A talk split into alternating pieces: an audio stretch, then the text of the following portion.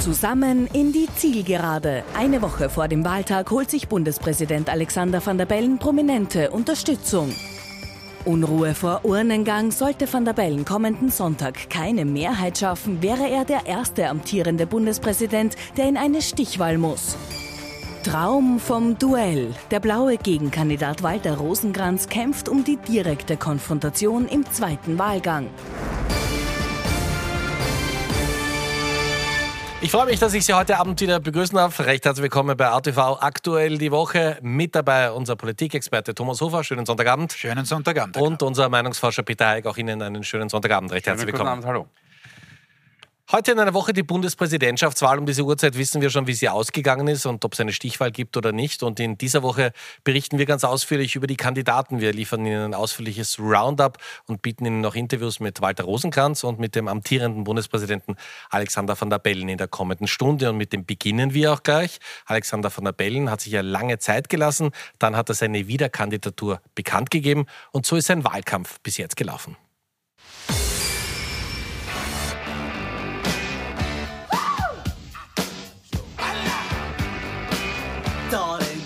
To let me know.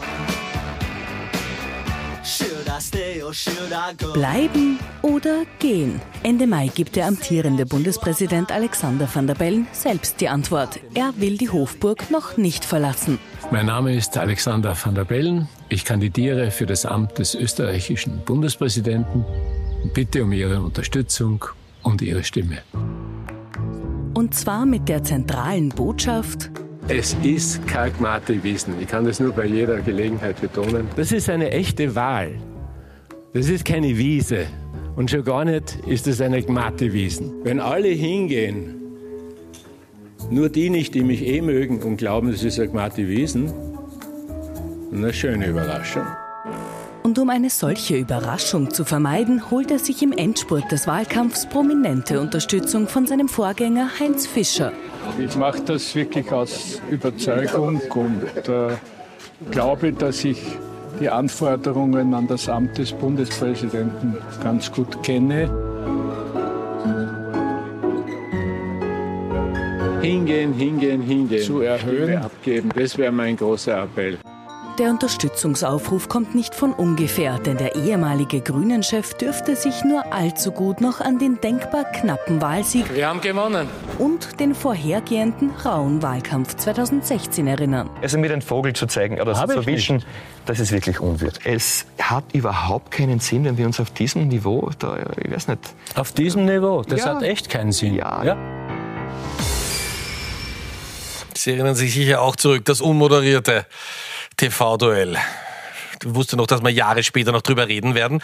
Wenn wir den Wahlkampf vergleichen mit dem heurigen, muss man sagen, äh, wie soll ich sagen, schaumgebremst vielleicht passend? Ja, das ist nett formuliert. Äh, Der Bundespräsident, der Amtierende, äh, fährt mit angezogener Handbremse durch diesen äh, Wahlkampf. Das ist auch die dominante Strategie. Warum? Er will sich nicht auf Augenhöhe begeben mit den anderen Kandidaten. Deswegen vermeidet er ja und wird das auch durchhalten, natürlich jedwede Konfrontation mit seinen Gegnern. Nicht nur aufgrund dessen, Stichwort unmoderiertes Duell, dass er immer wieder mal kippt in solchen Situationen. Das war als grüner Parteichef auch schon nicht anders. Ähm, Und er will da natürlich durchsegeln. Ja, ich glaube auch, dass ihm das gelingen wird. Der Kollege Eick wird dann äh, in Richtung äh, der Stimmungslage und der aktuellen Umfragen einiges sagen. Ähm, Aber natürlich gibt es einen gewissen Widerspruch mit der Mobilisierung. Wenn man keinen Wahlkampf machen will, es genauso anlegt und sagt, bitteschön, äh, am, am liebsten würde ich nirgendwo auftreten und damit auch keine Fehler machen, niemanden vergrämen, dann ist natürlich latent die Gefahr schon die, ähm, dass man eben das Feld den anderen überlässt. Aber die sind ähm, unter Anführungszeichen aus Sicht jedenfalls der potenziellen Van der Bellen Wählerinnen und Wähler ähm, Disqualifikation genug. Das heißt, äh, je mehr dort Ideen kommen, unter Anführungszeichen vor allem aus dem äh, rechten Spektrum, desto eher sagen sich natürlich die Leute, so jetzt gehen wir hin und schauen, dass das im ersten Wahlgang auch wirklich zu Ende besprochen ist. Und damit sind wir bei Ihnen und bei den Zahlen. Sie haben sich das Wochenende im Mölltal in den Zahlen eingegraben. Der Bauer Heinz wollte schon als vermisst melden. Wie schaut es denn aus? Gibt es jetzt nächsten Sonntag eine Stichwahl oder nicht? Naja, der Meinungsforscher, okay. wird, der Meinungsforscher wird natürlich nie sagen, ähm, dass es äh, garantiert keine Stichwahl Ich habe dazu gelernt, wie wahrscheinlich ist eine Stichwahl? Ja, also die, die Wahrscheinlichkeit, also machen wir es ganz salopp, die, dass es eine Stichwahl gibt, steht wahrscheinlich die Chance 1 zu 10. Ähm, äh, wir haben ja ähm, sowohl im, im August als auch im September große Umfragen gemacht. Ähm, da, da haben wir, wir werden das jetzt dann im Insert sehen, wir haben ähm, zuerst einmal Alexander van der Bellen im August bei 66 Prozent gehabt, ähm, dann haben wir ihn jetzt bei 59 Prozent Kommen gehabt. Die Zahlen, ja. Ähm, äh, dieser Rückgang von 66 auf 59 war erwartbar, weil ja im August ähm, noch die Kandidaten noch gar nicht so richtig festgestanden sind, weil jetzt die Unterstützungserklärungen bis 2. September einbringen mussten. Ähm, und dieses Bild hat sich eigentlich über die, die Zeit hinweg verfestigt und wir haben schon Mitte September gesagt, naja, es wird schon wirklich sehr, sehr schwer für die Herausforderer, ähm, hier nochmal einen Fuß auf den Boden zu bekommen. Am Ende des Tages müssen wir trotzdem den 9. Ähm, Oktober abwarten, ähm, aber die Chancen für Alexander van der Bellen stehen wirklich sehr, sehr gut. Es gibt jetzt noch eine aktuelle Umfrage, die Sie auch mitgebracht haben, die haben nicht Sie gemacht? Ähm, es gibt eine aktuelle Umfrage von der Lassersfeld-Gesellschaft oder Market, die arbeiten hier gemeinsam zusammen. Da wird Alexander van der Bellen bei 56 Prozent ausgewiesen. Es gibt noch eine äh, aktuellere von heute Sonntag im Kurier OGM, da wird 58 Prozent für van der Bellen ausgewiesen äh, OGM und wir haben einen sehr, sehr ähnlichen Trend, weil auch bei OGM hat es im Juli 63 Prozent geheißen und jetzt 59. Beim Market war es umgekehrt. Äh, da hat es wochenlang geheißen, es wird äh, ein Thriller und ähm, man kommt von 45 kommt Alexander van der Bellen knapp nicht, äh, also er schafft nicht die 50% Marke und jetzt in den letzten zwei Wochen hat er den Dreh nach oben genommen. Ähm, ich glaube nicht, dass der Wahlkampf so brandheiß war, dass man hier zulegen konnte, aber am Ende des Tages landen derzeit alle Umfragen tendenziell bei ganz klar über 50 Prozent und damit keine Stichwahl. Was man sich vielleicht, ich werde Sie zitieren nächsten Sonntag, ja? Sehr letzten gerne. Satz, ja. Ähm, was man vielleicht von diesem Wahlkampf, wenn was übrig bleibt, ja, ist das diese Gmatewiesen, ja. Äh, ist das, wird andauernd betont und betont und betont, weil ähm, Van der Bellen muss schon mobilisieren. Ne? Also das, er, er muss ja. mobilisieren, ganz genau so ist es. Wenn eben die Prämisse die ist, sich nicht in die Tagespolitik einzumengen, das hat er nur indirekt gemacht gemacht. Das war ja schon ganz spannend, nicht? wenn man äh, sagt, naja, ich habe Sympathien für die ÖGB-Proteste da vor wenigen Wochen äh, und indirekt gibt es dann bei den Festspieleröffnungen dann doch äh, deutlich Kritik an der Regierung, zumindest indirekt. Da versucht er so ein bisschen durchzusurfen. Er hat durchaus auch Fehler gemacht, Herr Knapp, die sind noch nicht wirklich durchgeschlagen. Was waren die Fehler zum Beispiel? Äh, bei seinem äh, Wahlauftakt hat er ähm, dem Herrn Vlasny, also dem Kandidaten oder einem Kandidaten deutlich links der Mitte, äh, quasi mit, in Hinblick auf sein Alter, nämlich 35, gesagt, naja, mit dem Alter kann man nicht unabhängig sein erstens halte ich das für eine gewagte These äh, und zweitens ist es natürlich in Richtung der jungen äh, Zielgruppen nicht unbedingt die beste Aussage gewesen. Ähm, also da hatte er schon ein paar Hacker drinnen, auch dieser eigene Mitschnitt, muss man sagen, auch ausgespielt via TikTok, weil wir ähm, dieses Video vorhin gesehen haben, dieses Ankündigungsvideo äh, mit Should I Stay or Should I Go. Ähm, da hat er gesagt, naja, was rät er jungen Leuten in der Krise, Zähne, Zähne zusammenbeißen und durch auch vielleicht nicht ganz situationsadäquat. Also er macht schon Fehler, aber man hat versucht, und es war ein gutes Kampagnenmanagement von seiner Seite, äh, die Plakate und die sonstige Linie in den sozialen Netzwerken wie gehabt, möchte man fast sagen. 2016 war es ja schon ähnlich.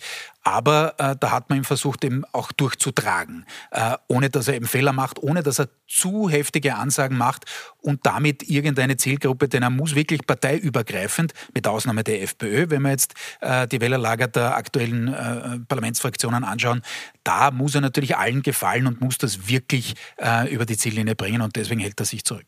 Wie kann man jetzt mit ein bisschen Augenzwinkern mobilisieren? Dafür haben wir ins Archiv geschaut. Wiederwahl von Heinz Fischer ist damals mit über 79 Prozent ganz eindeutig wiedergewählt worden und der hatte eben auch vor Angst vor dieser nicht garantiert gmatten Wiese und mit diesem Spot hat er damals versucht zu mobilisieren.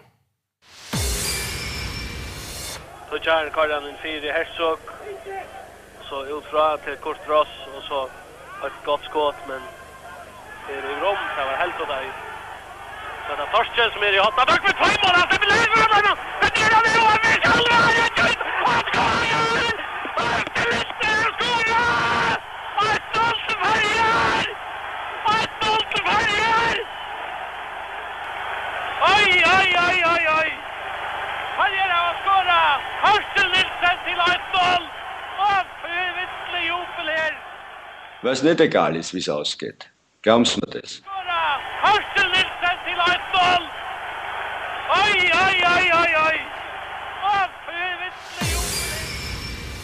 Da war dieses 0 zu 1 vielleicht noch ein bisschen präsenter, aber man sieht, wie es mit Augenzwinkern funktionieren kann. Ne?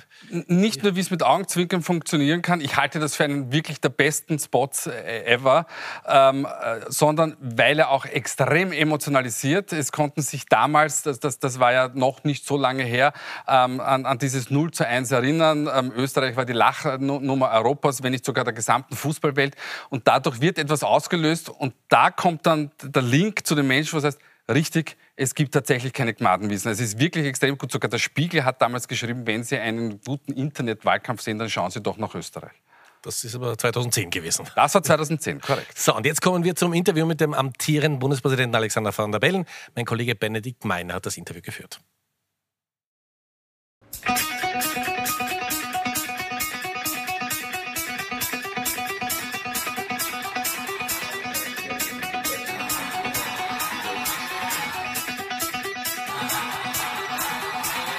Ach, ich bin verlässlich, habe gezeigt, was ich kann, die Leute kennen mich. Äh, wer Hubert von Geusern fragen, ob er schon, und wenn ja, welche Ehrungen er schon bekommen hat. Äh, und sonst vielleicht eine Kinderbetreuerin im Kindergarten, äh, eine alte Lehrerin, die zurückgekommen ist in die Schule, um ukrainische Kinder zu betreuen. Wird uns schon was einfallen, Sinnvolles. Herr Dr. van der Bellen, äh, Wahlkampf ist zeitfokussierter Unintelligenz, hat einst der damalige Wiener Bürgermeister Michael Häupl gesagt. Äh, was war denn das Unintelligenteste für Sie bisher in diesem Wahlkampf? Naja, ähm, mir hat der Wahlkampf eigentlich äh, Freude gemacht. Zugegeben nicht leicht, weil einerseits bin ich amtierender Bundespräsident und muss meine Aufgaben wahrnehmen, mit, mit allen Pflichten und Verantwortungsgefühl, was damit verbunden ist. Aber andererseits mit den Leuten auf der Straße zu reden und so und die, die Selfies zu machen, das gibt einem Energie zurück. Also unintelligenteste.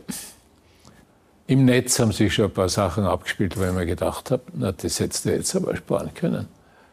Es steht ja mit Ihnen äh, eine Rekordanzahl an Bewerbern zur Wahl, nämlich sieben. Zwei der Kandidaten ähm, wollen gleich, wenn sie Bundespräsident werden, als quasi erste Amtshandlung die Regierung entlassen, nämlich Gerald Groß und äh, Michael Brunner.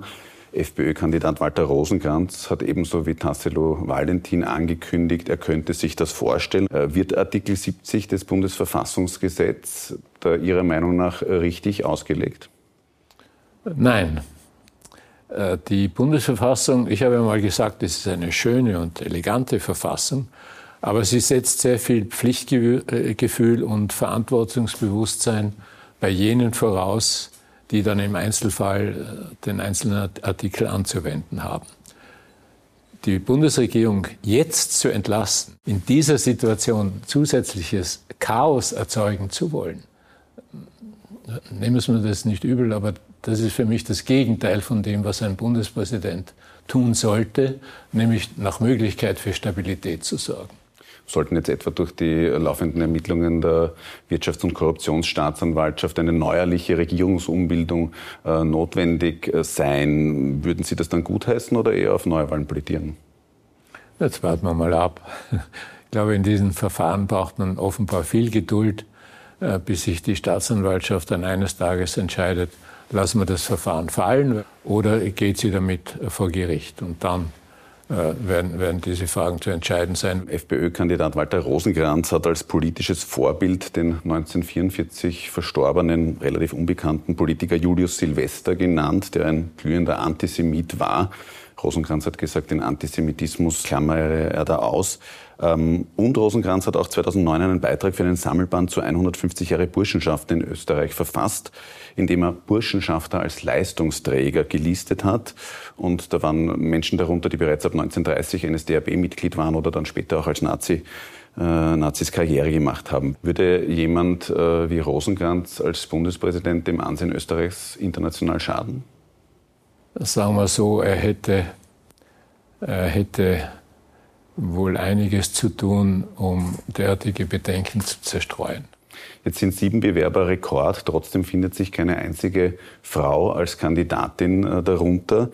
Sind wir so? Also ist Österreich im Jahr 2022 noch immer so männlich dominiert, dass es da keine weibliche Kandidatin geben kann? Schade, ja, schade. Es steht ja jedem frei, jeder Frau, jedem Mann frei, äh, sich zu bewerben. Ich gehe jetzt nicht so weit zu sagen, dass offenbar die überwältigende Mehrheit der Frauen mit meiner Amtsführung so einverstanden war, dass sie selber nicht kandidieren wollten. Aber irgendeinen Grund muss es geben. Aber würden Sie sich eine weibliche Nachfolgerin am Ende Ihrer äh, zweiten Amtsperiode, sollten Sie wieder äh, gewählt werden, wünschen? Äh, absolut, einfach weil es ein Zeichen für die Ebenbürtigkeit der Frauen in allen Positionen ist. Und ich bin äh, eigentlich sehr stolz darauf, mit Brigitte Bierlein im Jahr 2019 die erste Bundeskanzlerin der Republik Österreich äh, angeloben zu dürfen. Ich habe jetzt äh, unter anderem auch Ihre Rede als äh, designierter Bundespräsident im Mai 2016 nach der ersten Stichwahl nochmal angehört. Und in dieser Rede formulieren Sie Ihr Ziel als Bundespräsident und sagen, nach Ablauf der Amtsperiode in sechs Jahren sollen möglichst alle Menschen in Österreich sagen können, ja, mir geht es gut oder sogar besser als vor sechs Jahren. Meine Kinder haben eine gute Zukunft.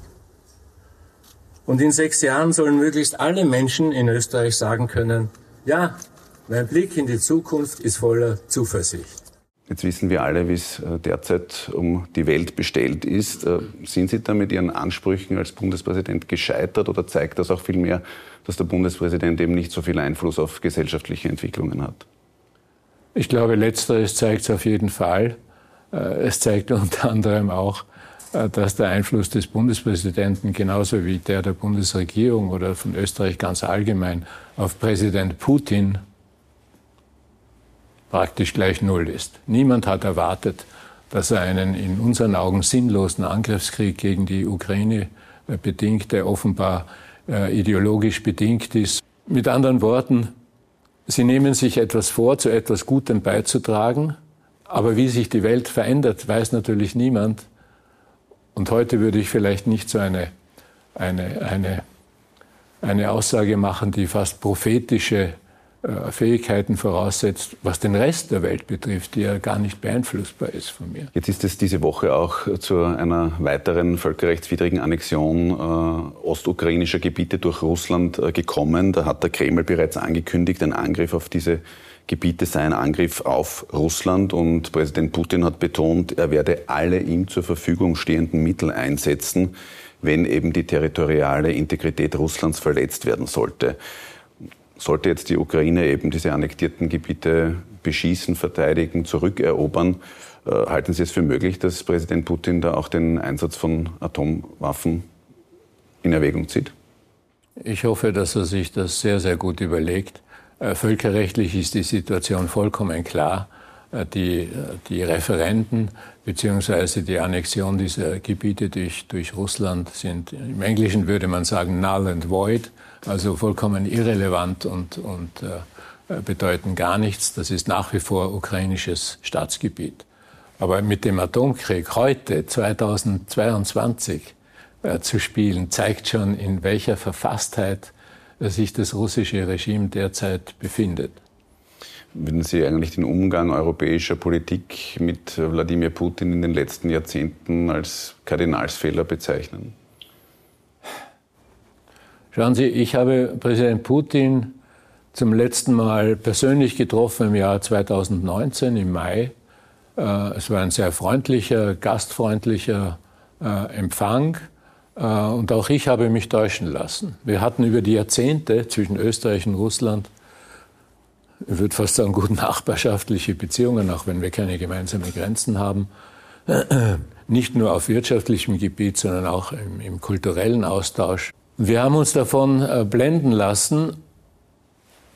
Das ist die eine Erklärungsvariante. Die andere ist, Putin, das ganze Regime, hat sich in den letzten, sagen wir, drei bis fünf Jahren so stark und so rasch verändert, dass, wir das, dass man uns nicht vorwerfen sollte, dass wir es nicht schon vor 20 Jahren erkannt haben. Schränken Sie sich eigentlich schon aufgrund von Teuerung und Energiekrise ein? Ich bemühe mich ganz simple Dinge zu tun, mehr aufs Licht zu achten und nicht im Badezimmer den Ventilator laufen zu lassen und so weiter.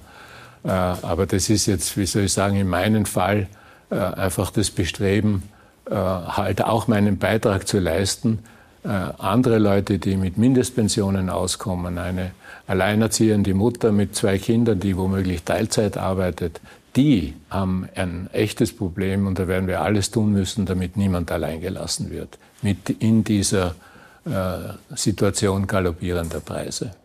Jetzt ist mit Anfang Oktober auch die CO2-Steuer in Kraft getreten.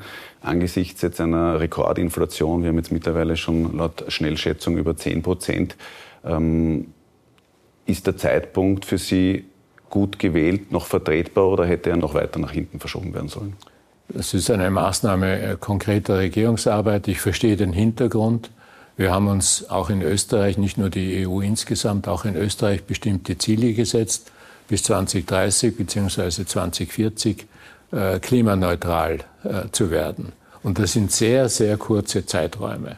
Wenn man da nicht sofort damit beginnt, werden diese Ziele nicht einzuhalten also das sein. heißt, es war unumgänglich, jetzt damit zu starten?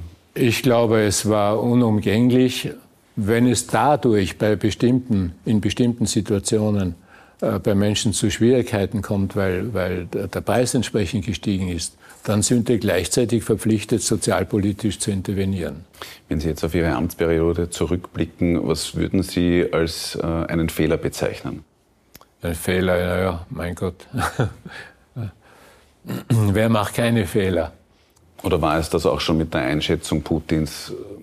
Das war sicher ein Fehler, mit dem ich nicht allein bin. Das soll jetzt keine Ausrede sein. Äh, es war auch für mich als Ökonom schon äh, ein Fehler. Ich hätte die OMV erinnern sollen, können und sollen.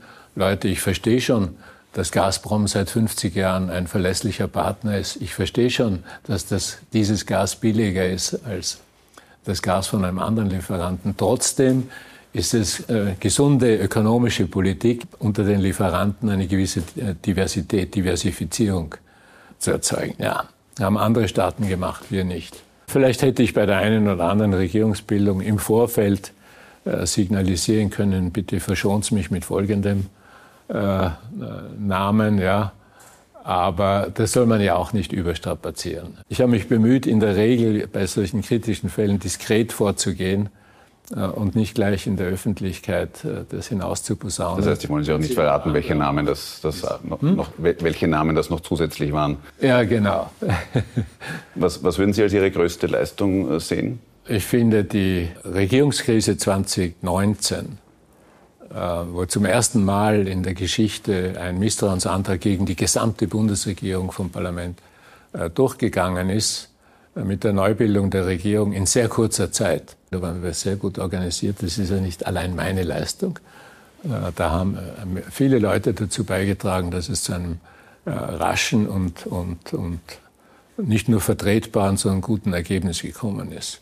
Abschließende Frage. Ähm, Sie sind aus dem Wahlkampf oder von den Wahlgängen 2016 ja einiges äh, gewohnt. Also es kann Sie wahrscheinlich kaum mehr etwas überraschen. Aber wie sehr würden Sie sich denn ärgern, äh, sollte es in einer Woche äh, zu einer Stichwahl kommen, Sie nicht äh, die absolute Mehrheit erreichen? Ach, ich wäre nicht, ich wär nicht verärgert. Ich habe Respekt vor Wahlen, ich habe Respekt vor den Wählerinnen und Wählern. Aber ich habe nie ein Hehl daraus gemacht, dass ich mich sehr freuen würde, wenn diejenigen, die mich verlängern wollen sozusagen, die mich in der zweiten Amtszeit haben wollen, am Wahlsonntag auch tatsächlich hingehen und mich wählen. Dann habe ich nämlich sehr gute Chancen, auch tatsächlich gewählt zu werden. Ich würde mich sehr freuen, wenn das klappt am 9. Oktober. Ansonsten nehme ich das in Demo zur Kenntnis und gewinne vier Wochen später, hoffe ich. Dr. van der Bellen, vielen Dank für das Gespräch. Gerne. Alexander van der Bell im ATV-Interview. Grosso modo, hat Ihnen das Interview gefallen? Ja, also ich fand, da waren einige Strecken drinnen, wo er das durchaus offen angesprochen hat, Stichwort Putin etc., auch das eigene er hat jetzt nicht Versagen gesagt, aber die Fehleinschätzung natürlich, äh, was den russischen Präsidenten angeht. Jetzt am Ende, äh, wie wir es gerade vorhin auch besprochen haben, natürlich hat er da indirekt äh, auf die Mobilisierungstube gedrückt, hat gesagt, hingehen, dann haben wir es nächste Woche schon im, im Kasten quasi. Äh, und ansonsten, aber was soll er anderes sagen, wird er in Demut natürlich auch in den zweiten Wahlkampf gehen. Aber, also in die Stichwahl gehen. Aber das wäre ein anderer Wahlkampf. Er würde es zwar gewinnen, da bin ich bei ihm, äh, glaube ich, äh, wäre wär eine Bank, aber er müsste tatsächlich in Duelle. Er könnte sich dann nicht mehr verweigern.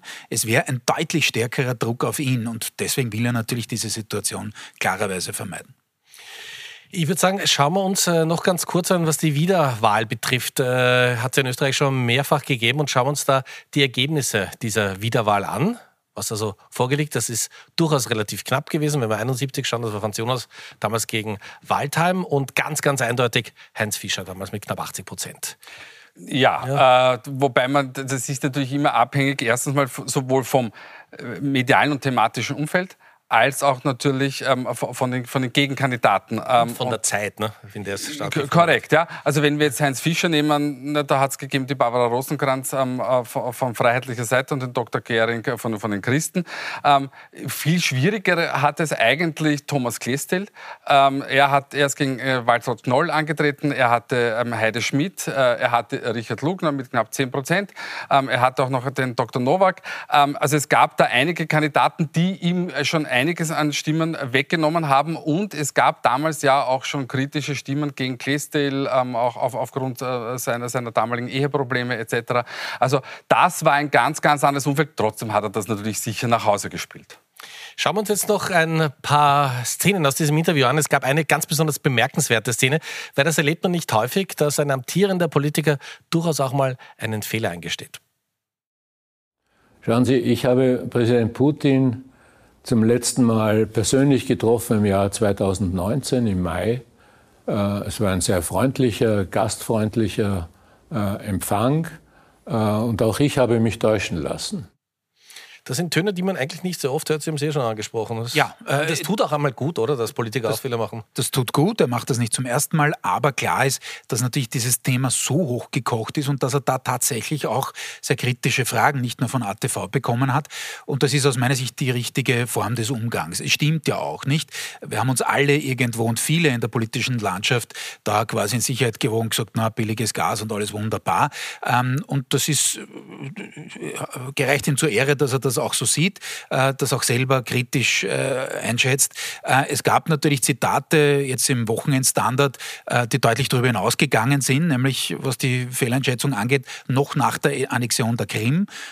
Das hat er natürlich auch elegant damit weggewischt. Also da gab es schon durchaus starken Tobak, wo er sich in Richtung Putin deutlich, nämlich in, in dessen Richtung rausgelehnt hat.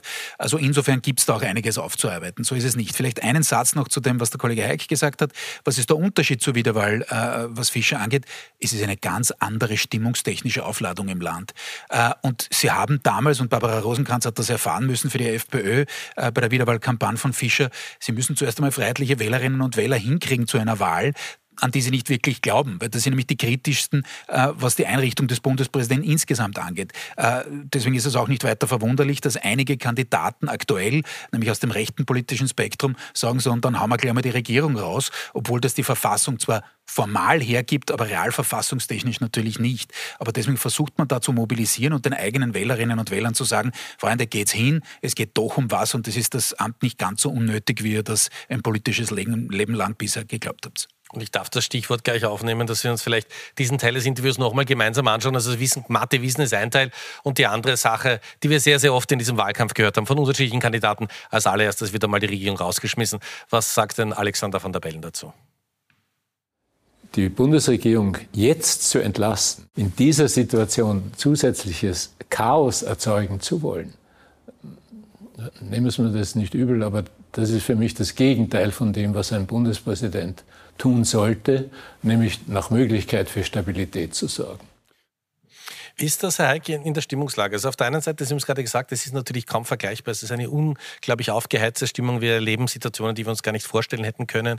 Teuerung, Pandemie, noch nicht ganz vorbei und so weiter und so weiter. Ist da jetzt äh, der Wunsch nach einem, der da mal ein bisschen, ein bisschen Mode macht oder ist da doch eher der stabile Anker gefragt? Na, Grundsätzlich wird vom österreichischen Bundespräsidenten erwartet, dass er, äh, wie es Heinz Fischer auch mal gesagt hat, die, die, die verfassungsrechtliche Notbremse ist und dass er ein, ein Anker in, in, ruhigen Zeiten ist. Ähm, äh, interessanterweise war es auch bei Heinz Fischer nicht, ich, ich gebe Stimme schon zu, das war ein ganz anderes Umfeld, aber auch nicht so ruhig, weil davor gab es Lehman und die, und die Wirtschafts- und Finanzkrise, durch die wir gut durchgekommen sind. Ähm, was ist auch die Veränderung zu Heinz Fischer? Eigentlich war bis vor zwei Jahren, wenn Sie gefragt haben, während der Legislaturperiode soll es Neuwahlen geben oder soll äh, ähm, die Bundesregierung weitermachen, dann waren meistens zwei Drittel bis drei Viertel der Bevölkerung ähm, für Weitermachen. Und das hat sich in den letzten Jahren auch gedreht. Möglicherweise hat man sich auch an Neuwahlen gewöhnt. Äh, wir haben derzeit im Land eine 50-50-Positionierung. Aber mit dieser 50-50-Positionierung, die im langzeitigen Verlauf natürlich eine Verschlechterung der Situation in Österreich darstellt, weiß aber Van der Bellen trotzdem immerhin die Hälfte der Wählerschaft hinter sich. Er sagt, nein, wir brauchen jetzt stabile Verhältnisse. Auch wenn laut Umfragen die Bundesregierung nicht mehr dieses Backing hat, das sie natürlich bei der, bei der Nationalratswahl hatte. Trotz alledem, und da bin ich beim Bundespräsidenten, es würde beim derzeitigen Stand der Dinge schlicht und ergreifend nicht besser werden. Wir hätten wahrscheinlich eine wackelige irgendwie Drei-Parteien-Koalition und das, da kann mir schwer wer erzählen, dass das jetzt besser gemacht werden würde, als wir es jetzt haben. Aber wie wahrscheinlich ist, dass diese Hälfte, die sagt, okay, wir brauchen diesen stabilen Anker, dass die auch tatsächlich hingehen nächsten Sonntag? Äh, das sind ja meistens die Van der Bellen-Unterstützer und wir wissen aus den Umfragen, dass die Van der Bellen-Unterstützer am stärkst mobilisiert sind ist ja auch klar, die haben ja einen Grund, weil sie wissen, wenn sie hingehen, naja, dann wird, wie schon vorher gesagt, im Faktor 1 zu 10 Alexander van der Bellen wahrscheinlich in der Stichwahl gewinnen. Spitzenkandidat der FPÖ bei dieser Bundespräsidentschaftswahl ist Walter Rosenkranz und der ist gleich bei uns im Interview. Ich bin kein Nazi und kein Antisemit. Und das muss man halt zur Kenntnis nehmen. Das gesamte Interview sehen Sie gleich bei uns. Wir machen eine kleine Pause und sind in wenigen Minuten wieder zurück.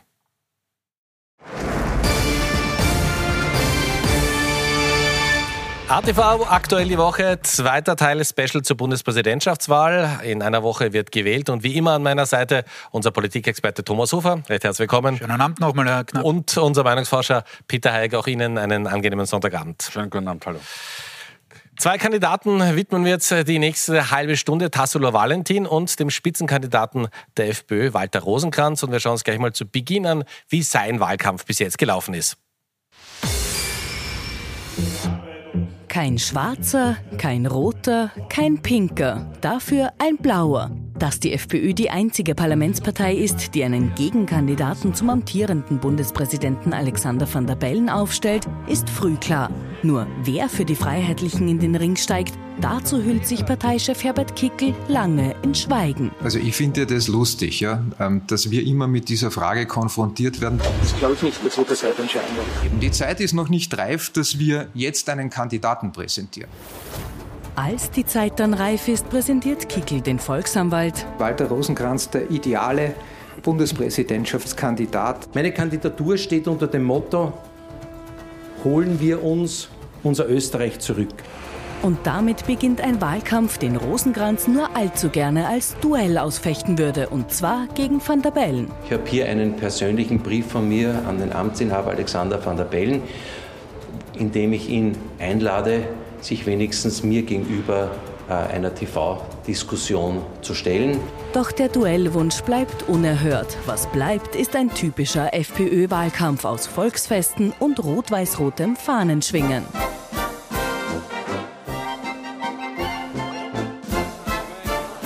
Genau einer Woche steht dann fest, ob Rosenkranz das ersehnte Duell doch noch bekommt, nämlich in der Stichwahl, die er sich selbst zum Wahlziel gesetzt hat. Er möchte mehr als alle anderen Kandidaten, vielleicht bis auf Alexander van der Bellen, das heißt, ich möchte Zweiter sein. Ganz klar, weil er als Zweiter in die Stichwahl kommt. Ähm, das ist ein Gefühl, aber vielleicht können Sie es besser einschätzen. Man hat das Gefühl, also Walter Rosenkranz geht zwar in diesen Wahlkampf, aber so, also die ganz große Freude hat er nicht. Die, die ja? sieht man ihm nicht an, nicht? Das war jetzt auch ein ganz typisches Bild äh, in ihrem Vorspann, äh, wie man gesehen hat bei der Antrittspressekonferenz, wo er das Motto seines Wahlkampfs ablesen musste vom Blatt. Äh, natürlich ein gewisser Stolperstart, aber äh, er war insofern die sichere Bank und auf das hat Kickel ihn direkt natürlich auch angespielt, indem er gesagt hat, der ideale Kandidat. Warum war er das? Und warum hat die FPÖ so lange gebraucht, um jemanden ins Rennen zu schicken? Weil man natürlich davor nicht nur die Gespräche mit dem Herrn Valentin, auf den wir heute noch kommen, geführt hat, wo aus meiner Sicht immer klar war, dass es das nicht werden wird. Warum? Weil Kickel nicht äh, zwei bis drei Millionen Euro einzahlt auf eine Marke, wo er sich da nicht sicher sein kann, dass er der was anschaffen kann. Dass die bei der FPÖ bleibt äh, und dass die nicht, was durchaus möglich ist beim Herrn Valentin, dann vielleicht auch noch eine eigene Gruppierung gründet. Also da investiert man nicht dieses Geld, das man auch nicht zurückbekommt bei diesem Wahlkampf, ähm, in eine solche Marke. Ähm, das zweite, die zweite Überlegung war natürlich ähm, eine Dame aus der Führungsriege der FPÖ, die Frau Fürst, äh, wo man versucht hat, natürlich äh, die hochzuziehen und draufgekommen ist, hoppala, da gibt es zu viele Einfallstore. Nicht? Da hat man sich einmal interessiert für die ungarische Staatsbürgerschaft etc. Das war in der Einschätzung, in der Selbsteinschätzung der FPÖ ein zu riskanter Wahlkampf, wo man, wenn man sofort reingegangen wäre, einfach die mediale Aufmerksamkeit sofort auf sich gezogen hätte. Noch dazu wäre es vielleicht so auch gewesen, äh, dass sie, mm, weil sie war einmal bei ATV, auch bei der Nationalratswahl und da haben wir gesehen, rhetorisch war da durchaus noch Luft nach oben, dass sie zum Beispiel gegen rhetorisch wirklich geschulte Kandidaten wie Gerald Groß äh, durchaus äh, Potenzial gehabt hätte, da suboptimal abzuschneiden. Und deswegen wurde es dann Rosenkranz. Der hält den Ball flach, wie Sie richtig gesagt haben, so wirklich die Freude am Wahlkampf merkt man ihm nicht an. Aber natürlich hat die FPÖ einen Apparat hinter sich, gibt dem Geld aus äh, in diesem Wahlkampf und die Chancen auf Platz zwei sind absolut da. Die Frage ist, an was man sie misst. Äh, sind es die aktuellen Umfrageergebnisse? Die sind schwer zu erreichen. Warum? Weil es eben drei Gegenkandidaten gibt in einem ähnlichen Wählerteil. Die FPÖ-Ergebnisse. FPÖ, mhm. also die sind ja, derzeit ja. bei 22, 23 und je nachdem, wo er dann wirklich nach Hause kommt, ob bei 13, 16 oder doch höher, werden wir schauen, ähm, ist natürlich die Gefahr da, dass das unter dem aktuellen Umfrageergebnis der FPÖ ist. Und eines verhindert natürlich auch der Herr Valentin äh, oder sein Antreten, nämlich dass Rosenkranz da wirklich stark in den ÖVP-Wählerbereich eindringen kann. Er ist so ein bisschen in einer Sandwich-Position, wo auf der einen Seite Groß kommt, der mit der Brachialrhetorik immer schärfer formuliert als der Herr Rosenkranz, und auf der anderen Seite ähm, ist der Herr Valentin positioniert, kann in Richtung ÖVP, sogar SPÖ-Wähler äh, ein bisschen strahlen, jedenfalls die ältere Generation. Äh, dort wollte eigentlich Rosenkranz strategisch auch hin. Ich glaube trotzdem, dass es kein Beinbruch wird für die FPÖ, auch wenn man es nicht in eine, in eine äh, Stichwahl schafft, weil das eine Art Zwischenwahlkampf ist, äh, thematisch nämlich für die Nationalratswahl. Ab wann wäre es ein Beinbruch für Kickl und für die FPÖ? Na, wenn man nicht Zweiter wird. Wie schaut es denn aus mit einer Stichwahl generell? Das haben Sie abgefragt in der Frage der Woche. Sagen die Österreicher, dieser Wahlkampf ist so spannend, da wollen wir wirklich, dass sich die Besten durchsetzen und da gehen wir gerne in der zweite Runde. Naja, wenn wir die Frage so gestellt ja. hätten, dann hätten wir eine große Zustimmung ja. bekommen. Aber äh, wir haben schlicht und ergreifend gefragt, ähm, hätten Sie gerne eine Stichwahl, ja oder nein? Und äh, wenig überraschend ähm, sagt uns ein, ein, ein, Teil der Bevölkerung mit 52 Prozent, nein, ich möchte keine ähm, Stichwahl haben. Ähm, das ist logisch. Es ist interessant, es ist gar nicht so stark, ähm, wie wir uns das eigentlich vorgestellt hätten, weil wir haben, wie gesagt, Van der Bellen bei 59, andere bei 58 oder 56. Jetzt sagen das nur 52 Prozent. Warum ist das so? Weil sich 16 Prozent der Stimmen enthalten und sagen, pff, was weiß ich. Ähm, wir haben noch ein, ein Insert vorbereitet. Ich weiß gar nicht, ob das jetzt äh, käme von, von, von der Regie. Parteien? Nach den Parteien, glaub, genau. Man, ja. Ähm, äh, da sieht man dann sehr schön den Unterschied zwischen den ÖVP und sozialdemokratischen Wählern und den freiheitlichen Wählern. Die freiheitlichen Wähler sind natürlich für die Stichwahl und die sozialdemokratischen und die ÖVP-Wähler ähm, sind, sind äh, dagegen. Das ist ähm, auch keine Überraschung. Oder? Doch, die ÖVP-Wähler sind natürlich die Überraschung oder sind der Wermutstropfen, wie es der Kollege Hofer ähm, anklingen hat lassen, für natürlich die, die rechten Kandidaten in dem Lager. Denn dort wäre ja das Potenzial zu holen gewesen, um Van der Bellen zu gefährden. Aber Zwei Drittel der heutigen ÖVP-Wähler sind bei Alexander van der Bellen. Und in Wirklichkeit sind sie am Ende des Tages sogar die Königsmacher, wenn es zu keiner Stichwahl kommt. Das haben Sie so gut erklärt. Jetzt schauen wir uns die Zahlen auch noch an. Die Kollegen haben sie jetzt vorbereitet. Ja. Das, das sind die Zahlen. Da waren wir ja. zu, zu, schnell. Ja, genau. Also Sie sehen, 63 Prozent der ÖVP-Wählerinnen und 68 Prozent der sozialdemokratischen Wähler sind also ähm, gegen eine, äh, eine, eine Stichwahl. Die brauchen Sie natürlich nicht, logischerweise. Zahlen haben wir nachgeliefert. Vielen Dank. Und jetzt schauen wir uns das Interview an. Meine Kollegen Kollegin Jenny Leimer hat Walter Rosenkranz für im Fokus für ATV interviewt.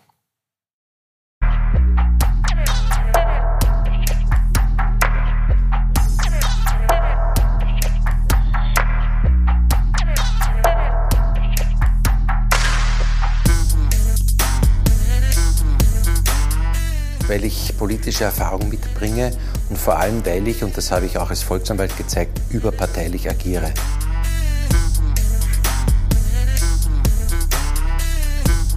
dass er mir beim Rigorosum in der Volkswirtschaftslehre zur Erlangung des Doktorats der Rechtswissenschaften ein befriedigend gegeben hat.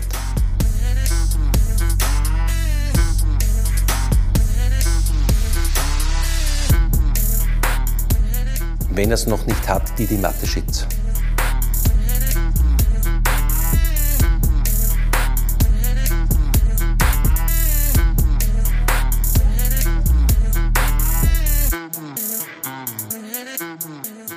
Eigentlich könnte ich äh, jetzt das Interview auch mit äh, Susanne Fürst oder mit Tassilo Valentin führen. Äh, wie man weiß, hat Herbert Kickl ja mit beiden auch verhandelt, äh, ob sie ins Rennen äh, des äh, Bundespräsidentschaftskandidaten gehen. Geworden sind Sie es. Wie geht es Ihnen damit, nur die dritte Wahl zu sein? Ich bin nicht die dritte Wahl. Ich war immer unter Anführungszeichen im Rennen. Mir war es immer klar, dass ich einer der möglichen Kandidaten bin. Und ich glaube, es war auch eine gute strategische Entscheidung, dass Herbert Kickl nicht frühzeitig schon ein Name-Dropping gemacht hat, auch wenn es die Medien gern gehabt hätten. Ihr Parteikollege Norbert Hofer war bei der letzten Wahl ja sehr erfolgreich. Wir erinnern uns, äh, hinter vorgehaltener Hand heißt es, Sie wären der, der Norbert Hofer ähnlichste Kandidat, den die FPÖ finden konnte, der nicht Norbert Hofer selbst ist. Wie schwierig wird es denn für Sie, in Norbert Hofers Fußstapfen zu treten? Also ich glaube, Norbert Hofer hat wirklich einen grandiosen Wahlkampf gemacht auch mit anderen Rahmenbedingungen. Ich habe jetzt meinen Wahlkampf, ich trete nicht in Fußstapfen, äh, weil wenn ich in seine Fußstapfen treten wollte, dann müsste ich mich damit abfinden, knapp Zweiter zu werden. Ich möchte an sich meine Fußstapfen haben und wenn es Fußstapfen gibt, dann sind es die Fußstapfen von Alexander van der Bellen in der Hofburg. Fest steht, äh, Sie wollen auch als Bundespräsident FPÖ-Mitglied bleiben. Das ist für einen Bundespräsidenten eher unüblich. Agieren diese doch unparteiisch. Ähm, warum halten Sie denn so an Ihrer FPÖ-Mitgliedschaft fest? Na, weil ich es für verlogen hielte, etwas, was man 40 Jahre äh, aktiv betrieben hat. Und ich war ja Mitglied und Funktionär, Mandatar, sogar in einer Spitzenfunktion, immerhin Klubobmann in der Zeit der türkis-blauen Regierung. Und jetzt auf einmal tue ich so, als ob ich mit dem nichts mehr zu tun hätte. Die Parteimitgliedschaft bedeutet ja nicht, dass ich in der Freiheitlichen Partei ein gewaltiges Sprachrohr wäre und stimmgewaltig Entscheidungen beeinflussen würde. Das tue ich ja nicht. Ich bin einfaches Mitglied und da gibt es nur eine einzige Verpflichtung, 22 Euro Mitgliedbeitrag im Jahr. Aber Sie sind Ihnen vermutlich bewusst, dass egal welche Entscheidungen Sie treffen, äh, Ihnen immer wieder nachgesagt wird, dann Sie agieren als Blauer, Sie agieren äh, im Namen von Herbert Kickel. Wäre es nicht einfacher zu sagen, ich gebe meine Mitgliedschaft zurück, um diese, diese Konfrontation. Also ein Bundespräsident Walter Rosenkranz wird sicherlich von den Medien derartig intensiv beobachtet werden und alles, was einem gewissen Mainstream nicht passen wird, wird immer mit Parteipolitik zugeschüttet werden. Da kann ich 100 Parteibücher zurückgeschmissen haben. Das wird nicht sein. Darum sage ich es von vornherein, wie ich es anlege. Sie wollen auch nicht aus der Burschenschaft Libertas austreten. Das ist eine schlagende Burschenschaft, äh, die als extrem deutsch-national bezeichnet wird. Ähm, warum nicht? Warum wollen Sie da nicht austreten? Als möglicher Bundespräsident. Ja, warum sollte ich das? Das wäre doch eine Verleugnung meines ganzen Lebens. Also das kommt für mich sowas von nicht in Frage. Ich würde meine gesamte Vergangenheit, meine Zugehörigkeit zu Menschen, man, sicherlich, es wird vielen Menschen äh, nicht ersichtlich sein, äh, was dort passiert, aber es ist eine, ein Verein mit Tradition, mit Werten und vor allem das Wichtigste, wo man Menschen und vor allem Freunde kennengelernt hat. Wirkliche Lebensfreunde hat man dort kennengelernt. Und jetzt sage ich, jetzt bin ich Bundespräsident, Staatsoberhaupt, ich will mit euch nichts mehr zu tun haben. Das wäre das verlogenste, unehrlichste und eigentlich auch charakterloseste, was man haben kann. Und ich glaube, ein Bundespräsident sollte eher charaktervoll sein und keiner sein, der sich nach dem Zeitgeist verbiegt. Ein Bundespräsident, der einer Burschenschaft angehört, ein, äh, ein möglicher Bundespräsident, äh, der als äh, Vorbild einen Politiker hat, der doch auch als Antisemit bezeichnet wird, der auch ähm, Burschenschafter als Leistungsträger bezeichnet, die aus dem Nationalsozialismus kommen, leider traurige Geschichte geschrieben haben. Glauben Sie nicht, dass ein Bundespräsident, der so einen Hintergrund hat, dem Ansehen Österreich schaden könnte? Das glaube ich nicht. Ich bin kein Nazi und kein Antisemit. Und das muss man halt zur Kenntnis nehmen. Und da können Sie auch meine Handlungen ansehen. Äh, das, was ich in der Vergangenheit gemacht habe, auch als Clubobmann. Äh, in dieser Zeit sind die Beschlüsse gefallen für das Mahnmal gegen die Shoah, gegen diese Mauer, äh, die, die vor, der, vor, der Börse, vor der Nationalbank ja entstanden ist. Ich habe mich bemüht, den Dialog mit der jüdischen Gemeinde in Wien aufzunehmen. Es hat Veranstaltungen von mir initiiert gegeben zum Verständnis zur Aussöhnung. Ich bin kein Antisemit. Und wenn Sie auch meine Aussagen. Ich habe den Julius Silvester, den Sie gemeint haben, den habe ich vor den Vorhang gebracht mit der klaren Aussage, das, was sein antisemitischer Teil ist, das lehne ich bei ihm ab. Das ist kein Vorbild. Kann man das differenzieren? Bei Silvester gibt es halt nicht nur die abgegrenzte Situation, des Antisemitismus, Antisemitismus, die ich ablehne. Aber er hat so viele andere Parallelen zu mir. Er hat meine Schule besucht, er hat Jus studiert, er ist Burschenschafter bei der Libertas geworden, er ist Rechtsanwalt geworden. Aber es ist ja nicht nur Julius Silvester, es sind eben auch die besagten Burschenschafter, die Sie als Leistungsträger bezeichnen. Wäre es denn dann, dann nicht besser, vor allem wenn Sie äh, Bundespräsident werden möchten, äh, Menschen zu nennen, Vorbilder zu nennen, die nicht gerade diesen Background haben? Ja, dann nenne ich Ihnen gleich Viktor E. Frankl ein großes Vorbild für mich in seiner humanitären und in seiner Geisteshaltung. Es gibt Mitbewerber, die ganz klar sagen, wenn Sie Bundespräsident werden, dann werden Sie sofort die Regierung entlassen. Bei Ihnen ist es ja noch nicht fix. Äh, es ist jetzt bei über 50 Prozent, dass Sie sagen, ob Sie die Regierung entlassen oder nicht. Wovon wird denn das abhängen? Ja, ich sage Ihnen da eines dieses sofort stört mich. Also, weil auch hier würde das bedeuten, dass ich keinen Diskurs mit Regierungsmitgliedern, mit dem Bundeskanzler vorher gehabt hätte. Also eine Chance würde diese Regierung auch bei mir im persönlichen Gespräch bekommen. Sie haben immer wieder von Schwachstellen gesprochen. Welche sind denn die derzeitigen Schwachstellen in dieser Regierung? Ich merke in erster Linie im Bereich der Bildungspolitik, die mir ein besonderes Herzensanliegen ist, aber auch in der Klima, Minister Polaschek, aber auch im, im Klimaministerium mit einer Vielzahl von Agenten äh, bei Ministerin Gewessler. Da merke ich Dinge, die, mit der, die zwar sich schön anhören und ganz tolle Ziele sind, aber deren Umsetzung ich nicht ganz glaube. Ich würde mit diesen Ministern so wie mit allen auch sprechen, auch Expertinnen und Experten einbeziehen dazu, dass die Antworten hier gemacht werden. Wenn Sie jetzt draufkommen, dass äh, nehmen wir die beiden Minister und Ministerinnen her, äh, Gewessler und Bolaschek, wenn Sie jetzt äh, zu dem Entschluss kommen, die beiden sollen nicht mehr Minister bleiben, sollen dieses Amt nicht mehr bekleiden. Ähm, wir wissen, der Bundespräsident kann keine einzelnen Minister äh, entlassen. Dann würden Sie zum Bundeskanzler gehen und, ja. und äh, darum bitten, dass diese äh, Minister entlassen werden. Was machen Sie denn, wenn der Bundeskanzler sagt, nein, das möchte ich nicht? Also während dann bleibt mir nur eine Möglichkeit, entweder ihn selbst, den Kanzler, zu entlassen oder die gesamte Bundesregierung. Das ist das, was die Verfassung mir als Möglichkeit gibt. Blicken wir in die Vergangenheit, äh, ins Jahr 2019, da kam es ja zu einem innenpolitischen Beben ausgelöst ja. äh, durch die Ibiza-Affäre. Wie hätten Sie denn damals als Bundespräsident reagiert? Mäßigend. Ich hätte es so wie der italienische Staatspräsident gemacht, als der Ministerpräsident äh, gesagt hat, noch nicht vor allzu langer Zeit, ich will nicht mehr, ich mag nicht mehr, ich kann nicht mehr. Und der Präsident hat gesagt, bevor du diesen Schritt machst und damit auch Neuwahlen bringst, vielleicht geht es noch irgendwo irgendwie, setzt euch zusammen, besprecht darüber, ob das nicht noch was werden könnte. Das wäre das Erste gewesen, mäßigend zu wirken. Dann hat der Bundeskanzler den Bundespräsidenten gebeten, den Innenminister, aus meiner Sicht damals auch sehr erfolgreich, ich habe mit ihm zusammengearbeitet in der Regierung, zu entlassen. Und der Grund war, aufgrund dieses Ibiza-Video-Vorfalls, wo strafrechtliche Dinge im Raum gestanden sind, es kann doch nicht ein Innenminister gegen sich selbst ermitteln. War es nicht dann doch legitim, dass der Innenminister entlassen wurde? Aus meiner Sicht nicht. Gut, schließen wir dieses Kapitel ab und äh, schauen wir nur ganz kurz äh, nach Russland. Jetzt ist äh, Wladimir Putin am 24. Februar in der Ukraine einmarschiert, hat dort äh, Tod und Zerstörung gebracht.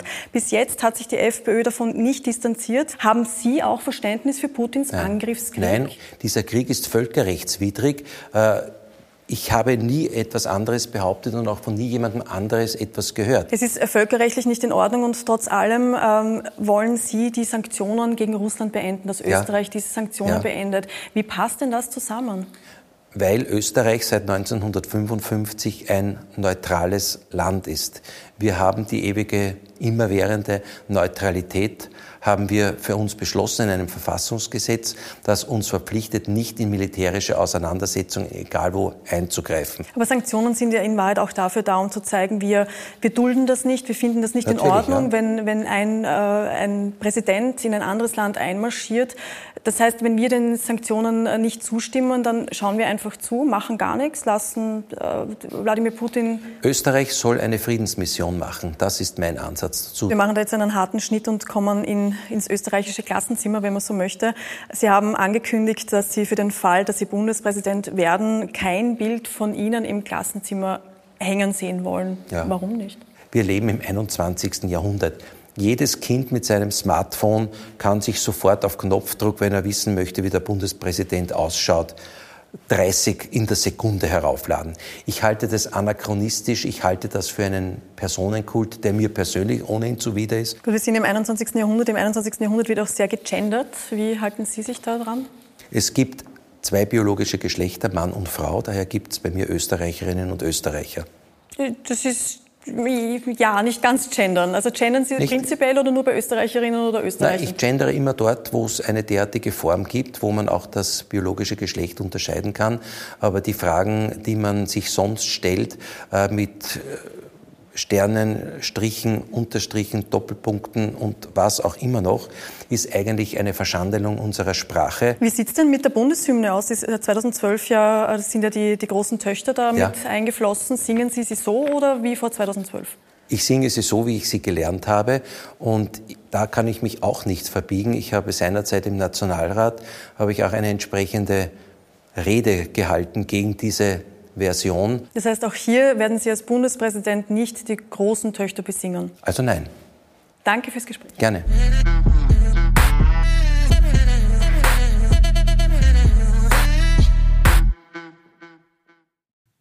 Walter Rosenkranz im Interview, hier gut über zehn Minuten. Was ist da bei Ihnen hängen geblieben? Naja, ja.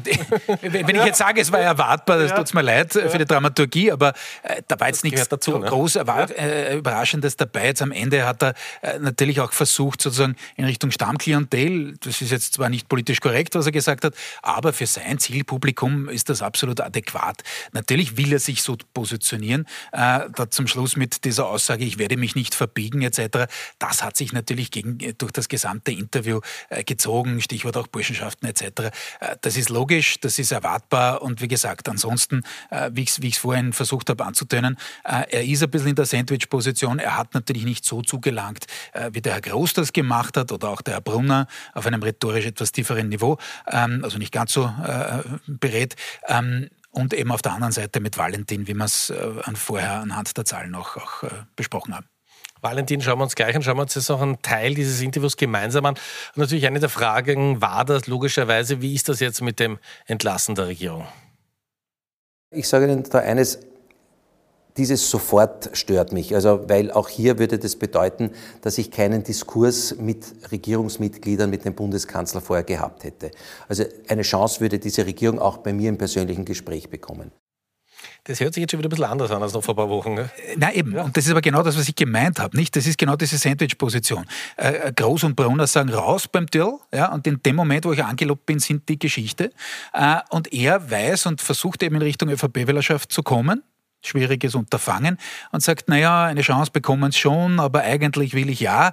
Und das ist natürlich nicht ganz so klar wie die Position der anderen, äh, jedenfalls in diesem Lager positionierten Kandidaten. Also das, da merkt man den strategischen Hintergrund, warum man das ein bisschen zurückhaltender angeht, aber natürlich versucht er trotzdem die Schärfe anzudeuten und schon zu sagen, na, ich zeige Ihnen dann schon, nämlich der Regierung, wo der Hammer hängt, wenn ich einmal in der, in der Hofburg bin. Aber es ist eben, was das rechte Lager angeht, oder jedenfalls die, die, die, das Frustrationspotenzial, das sich natürlich auch bis zu einem gewissen Grad, rund ein Drittel bis 35 Prozent wohl, äh, manifestiert manifestieren wird, auch bei dieser Wahl, ähm, so, dass man eben sich das aufteilt und dass das ein bisschen ein Kannibalisierungseffekt ist. Das wird sicher äh, der Herr Rosenkranz auch spüren am nächsten Sonntag.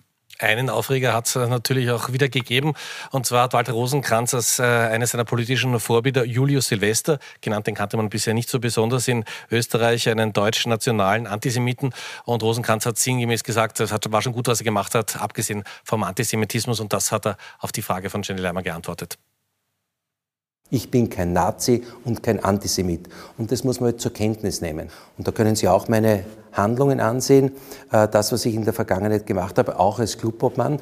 Äh, in dieser Zeit sind die Beschlüsse gefallen für das Mahnmal gegen die Shoah. Warum gibt es äh, in jedem Wahlkampf immer dieses Thema? Warum taucht das immer auf? Ich meine, Rosen, nein, aber Rosenkranz muss, doch, ja, Rosenkranz muss doch wissen, was er mit dieser Aussage auslöst. Ne?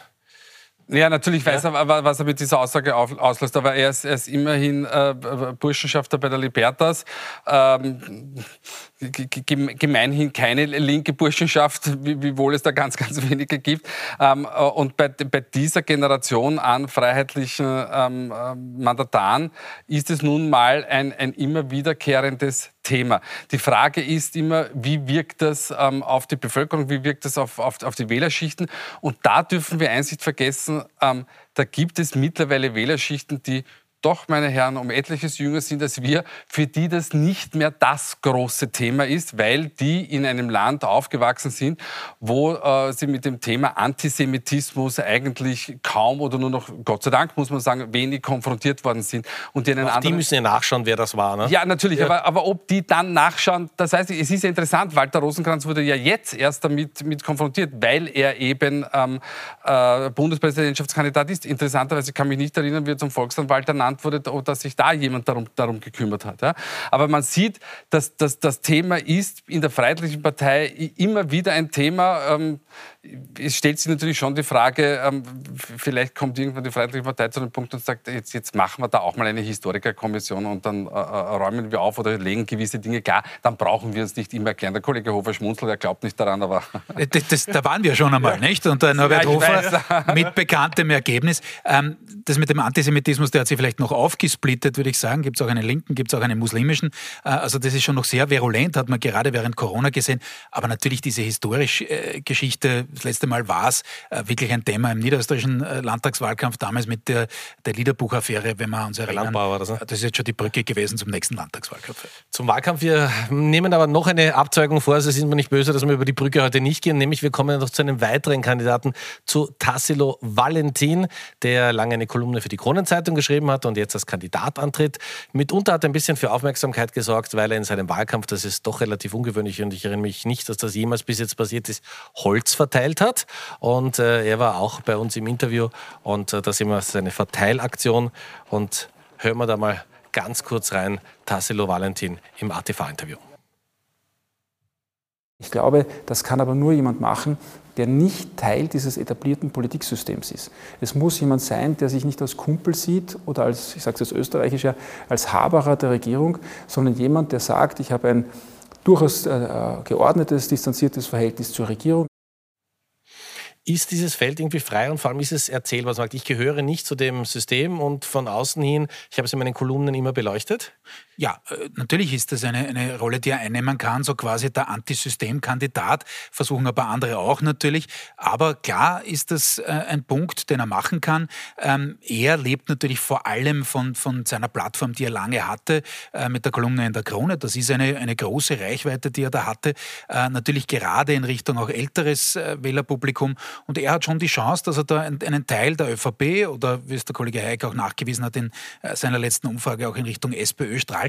Aber es ist natürlich schon eingeschränkt. Diese Holzverteilungsaktion erinnert ein wenig so an Jörg Haider. Er versucht sich da ein bisschen ein paar Versatzstücke anzueignen und die äh, zu kampanisieren. Ja, äh, man, hat schon gemerkt, drüber, ne? man hat schon gemerkt, dass die Vorbereitung gefehlt hat auf diesen Wahlkampf. Er ist natürlich nicht, und das bringt ein Antisystemkandidat oder ein Frischgefangter quasi auch mit, äh, nämlich den Nachteil, dass er nicht wirklich weiß, wie Kampagne geht. Äh, da waren schon ein paar angerührte äh, äh, Reaktionen dabei äh, bei Interviews, wo er, wo er sich dann ein bisschen zurückgezogen hat und fast den Beleidigten gegeben hat. und es war natürlich auch Stichwort soziale Netzwerke, wo andere deutlich besser waren, wie zum Beispiel Gerald Groß, der das auch lange lange natürlich vorbereitet hat, äh, deutlich besser aufgestellt. Also da kann der Herr Valentin dann natürlich nicht mithalten, aber ein respektables Ergebnis ist, ist durchaus für ihn auch möglich. Aber Tassilo Valentin geht im ATV-Interview schon davon aus, dass er es in die Stichwahl schaffen wird. Für mich ist der 9. Oktober entscheidend. Da wird man sehen, was passiert. Also ich gehe davon aus, dass wir es in die Stichwahl schaffen. Aber äh, weitere Überlegungen habe ich nicht angestellt. Sag, wenn wir uns da die aktuellsten Zahlen, die Sie heute mitgebracht haben, das war nicht selber gemacht, aber wenn wir uns die anschauen, dann muss man sagen, äh, da müsste die Schwankungsbreite unfassbar sein, damit sich das ausgeht für die naja, wir, wir, haben in Tirol gesehen, ja? dass, dass ja. Schwankungsbreite durchaus ausreizen kann. Ähm, aber äh, nein, also es, es, wird sich aller Voraussicht nach ähm, für ähm, Tassilo Valentin nicht für die Stichwahl ausgehen. Also sogar wenn es eine Stichwahl gäbe, dann wird aller Voraussicht nach ähm, Walter Rosenkranz ähm, die, die, Platz 2 einnehmen und dementsprechend ist es für Tassilo Valentin eine sehr, sehr geringe Chance. Ganz kurz, weil Thomas Hofer gerade vorhin gesagt hat, das Potenzial der FPÖ, kann man das eigentlich aufsplitten bei den Kandidaten? Kann man sagen, also Rosenkranz, Gross und Valentin, das ist so in etwa das Potenzial der FPÖ? Naja, dann können Sie den Herrn Brunner ja. theoretisch auch noch dazu nehmen. Aber Valentin ist gar nicht von der Wählerschaft her gar nicht so rechts positioniert, wie es der Kollege Hofer vorher richtig gesagt hat.